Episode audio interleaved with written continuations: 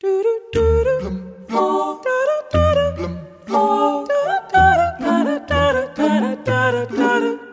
legalización de calidad y barato. La legalización basta de prohibición. ¡Arriba! Um estudo realizado nos Estados Unidos da América calcula que, em 2020, se o consumo de cannabis for legalizado até lá em todo o país, o negócio possa ter receitas no valor de 35 bilhões de dólares, três vezes mais do que as receitas totais do Campeonato Nacional de Futebol Americano e um valor muito próximo da indústria de imprensa norte-americana.